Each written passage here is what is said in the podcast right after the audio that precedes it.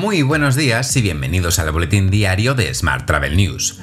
En nuestro podcast de hoy comentamos la presentación del libro blanco de Minove y Segitur sobre el nuevo viajero y la nueva estrategia de Google en la reserva de tours y actividades. Ya sabes que puedes seguir nuestro podcast en Spotify, eBooks, Apple y Google Podcast y como cada día en radioviajera.com. ¡Comenzamos!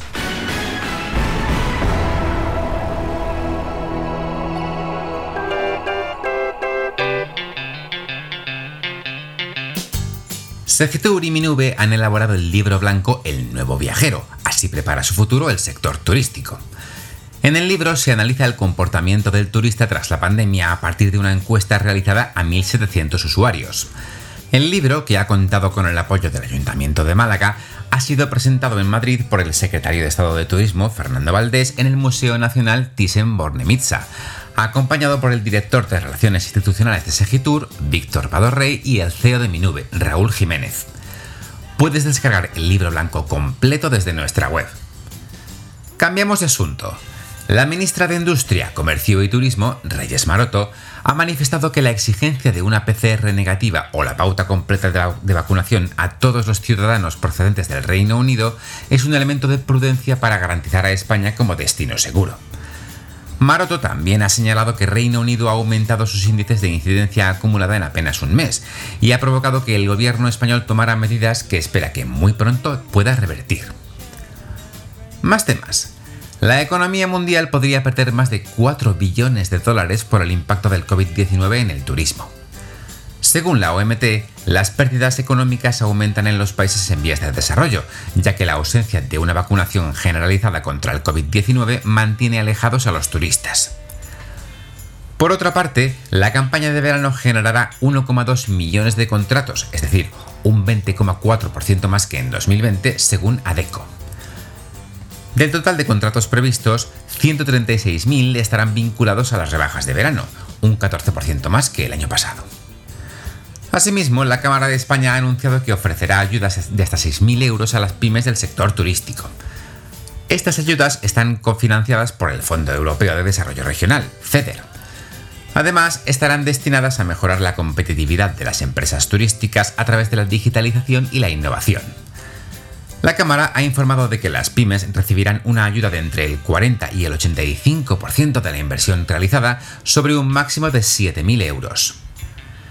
Y en otro orden de asuntos, Google ha informado a los proveedores de tours y actividades y a los socios de reservas que eliminará gradualmente Reserve with Google para las reservas de tours a partir del 1 de agosto.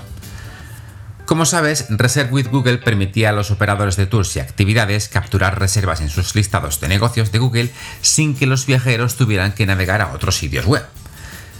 Al igual que Google ha cambiado su metabuscador de hoteles, Google Hotels, por una combinación de anuncios y enlaces gratuitos, hará lo mismo con los viajes y las actividades y también con las experiencias.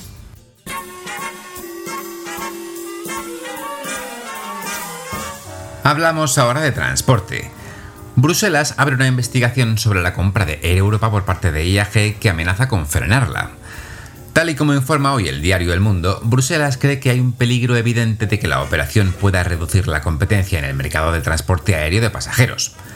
Esto sería así, según Bruselas, tanto en las rutas internas de en España como en las internacionales que tienen como punto de partida o de destino a nuestro país. Competencia se da ahora 90 días para tomar una decisión. Y los derechos de los pasajeros aéreos no fueron protegidos en la Unión Europea durante la pandemia de COVID-19. Así lo asegura un informe publicado por el Tribunal de Cuentas Europeo. El documento pone de relieve que las compañías aéreas estaban obligadas legalmente a reembolsar a los pasajeros el importe por la cancelación de un vuelo. Sin embargo, muchas forzaron a sus clientes a aceptar un bono en su lugar, una práctica que se considera ilícita. Mientras, la Comunidad de Madrid ha reclamado nuevamente al gobierno de Pedro Sánchez el refuerzo de controles para la detección de la COVID-19 en los pasajeros que acceden a España a través del aeropuerto de Barajas. Más asuntos.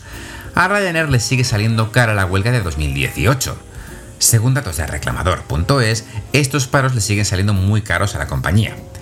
Por esta huelga, desde abril de este año hasta la fecha, es decir, en tres meses, Reclamador ha conseguido 171 sentencias favorables para sus clientes, siendo condenada Ryanair a abonar una cuantía que asciende a los 62.000 euros.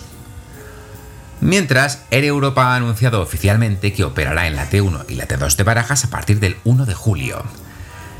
La aerolínea realizará todos sus vuelos internacionales y su operativa desde de Londres y Tel Aviv desde la Terminal 1, mientras que los vuelos nacionales y el resto de vuelos europeos lo harán desde la Terminal 2. Por su parte, Iberia será la compañía aérea oficial y exclusiva del COE y del equipo olímpico español para Tokio 2020. Será la encargada de llevar a los deportistas olímpicos y paralímpicos españoles a Tokio y traerles de regreso a nuestro país.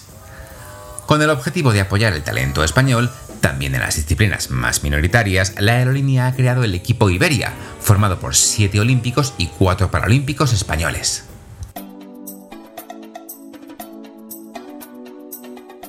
Vamos con la información sobre destinos. El gobierno de Canarias y el sector de la hostelería y la restauración se han dado un plazo de 24 horas para tratar de lograr un acuerdo que permita doblegar la curva de contagios en la isla de Tenerife. Este protocolo podría pasar por la aplicación de un nivel 2 reforzado. Más asuntos. La playa de la Albufera de Alicante incorpora un sistema de control de aforo en las playas con cámara de visión artificial, denominado Ion Beach. Este sistema mejora la comodidad y disfrute del litoral a los bañistas, al conocer de antemano las aglomeraciones sobre la arena. Con este equipamiento, la ciudad se quiere posicionar como destino inteligente. Más asuntos. La ministra de Industria, Comercio y Turismo, Reyes Maroto, y el CEO de Netflix, Ted Sarandos, han firmado un acuerdo para utilizar las series y películas grabadas en España como un recurso turístico. La colaboración entre Netflix y Tour España fortalece el vínculo entre la producción audiovisual en España y el turismo. Dicha unión tiene como objetivo crear sinergias y contribuir a la recuperación del país, reforzando la marca turística de España y ampliando el conocimiento de la riqueza y diversidad cultural de nuestro país.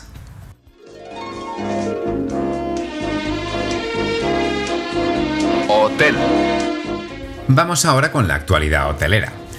Crece un 16% la ocupación de alojamientos turísticos de corta estancia en España. Son datos publicados ayer por el Instituto Nacional de Estadística.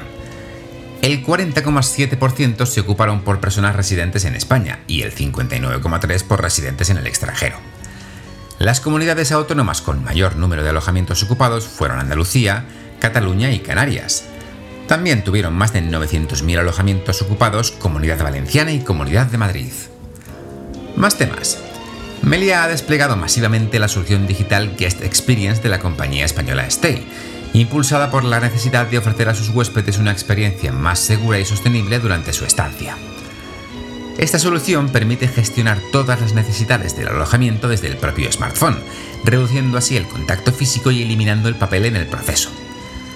Esta solución permite al hotel tener un mayor conocimiento de su clientela y aumentar el revenue de sus servicios. Mientras, Palladium Hotel Group se estrena en TikTok. En sus primeros meses en la plataforma, Palladium Hotel Group suma más de 4.000 seguidores y sus contenidos han logrado superar las 200.000 reproducciones. La compañía además ha sido reconocida como la cadena hotelera más influyente en redes sociales en 2019 y en 2020 según el estudio anual de la plataforma Cool te dejo con esta noticia. Tienes más información, como siempre, en smarttravel.news. ¡Feliz miércoles!